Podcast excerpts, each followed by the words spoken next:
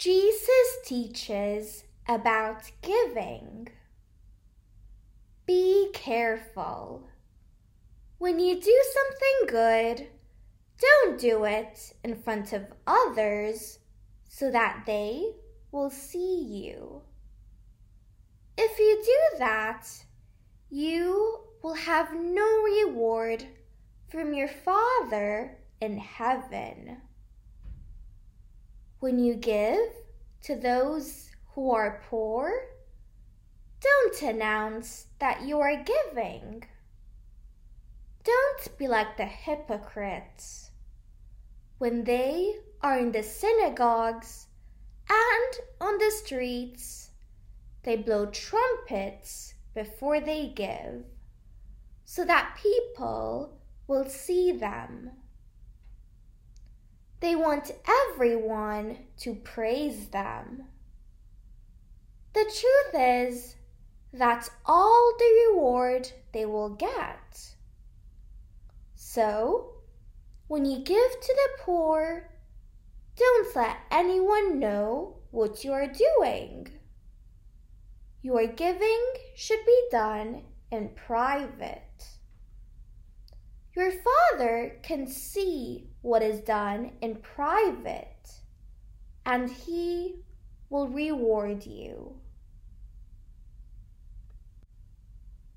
Jesus teaches about prayer.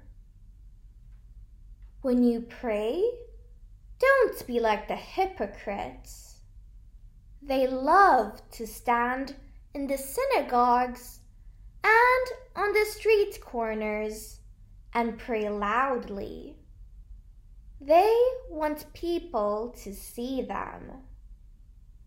The truth is, that's all the reward they will get.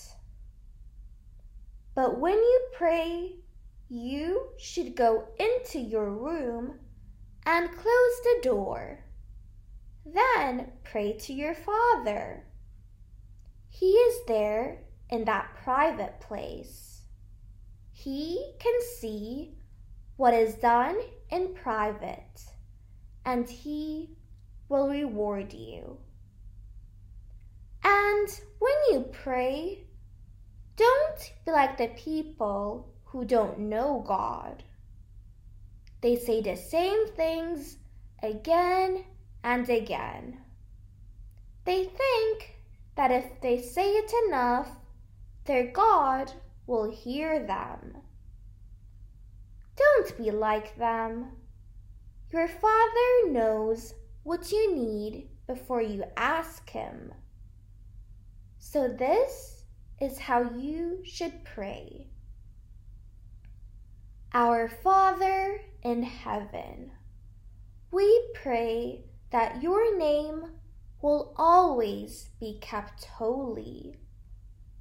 We pray that your kingdom will come, that when you want will be done here on earth, the same as in heaven. Give us the food we need for today. Forgive our sins just as we have forgiven those who did wrong to us. Don't let us be tempted, but save us from the evil one. Yes, if you forgive others for the wrongs they do to you, then your Father in heaven will also forgive your wrongs. But if you don't forgive others, then your Father in heaven will not forgive the wrongs you do. Jesus teaches about fasting. When you fast, don't make yourselves look sad like the hypocrites. They put a look of suffering on their faces so that people will see they are fasting. The truth is, that's all the reward they will get. So, when you fast, wash your face and make yourself look nice. Then no one will know you are fasting except your Father, who is with you even in private. He can see what is done in private, and He will reward you. You cannot serve two masters. Don't save treasures for yourselves here on earth. Moths and rust will destroy them, and thieves can break into your house and steal them. Instead, save your treasures in heaven, where they cannot be destroyed by moths or rust and where thieves cannot break in and steal them. Your heart will be where your treasure is. The only source of light for the body is the eye. If you look at people and want to help them, you will be full of light. But if you look at people in a selfish way, you will be full of darkness. And if the only light you have is really darkness, you have the worst kind of darkness. You cannot serve two masters at the same time. You will hate one and love the other, or you will be loyal to one and not care about the other. You cannot serve God and money at the same time. God's kingdom first. So I tell you, don't worry about the things you need to live, what you will eat, drink, or wear. Life is more important than food, and the body is more important than what you put on it. Look at the birds.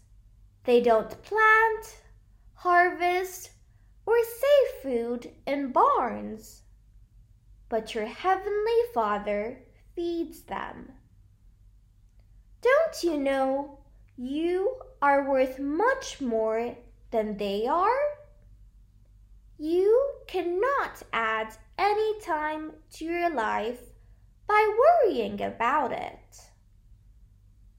And why do you worry about clothes? Look at the wildflowers in the field. See how they grow. They don't work or make clothes for themselves. But I tell you that even Solomon, the great and rich king was not dressed as beautifully as one of those flowers. If God makes what grows in the field so beautiful, what do you think He will do for you? It's just grass.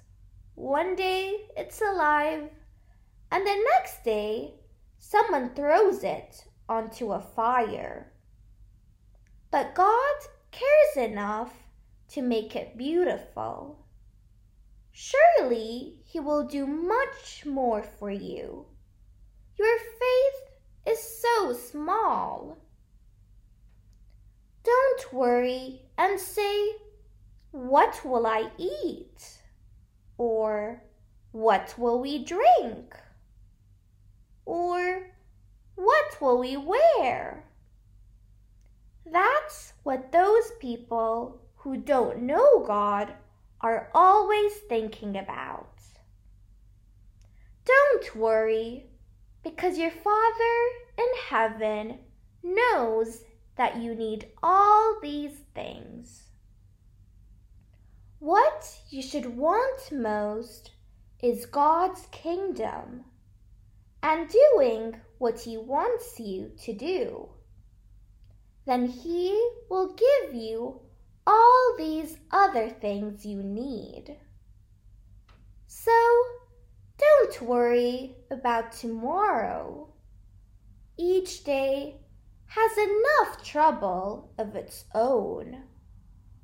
Tomorrow will have its own worries.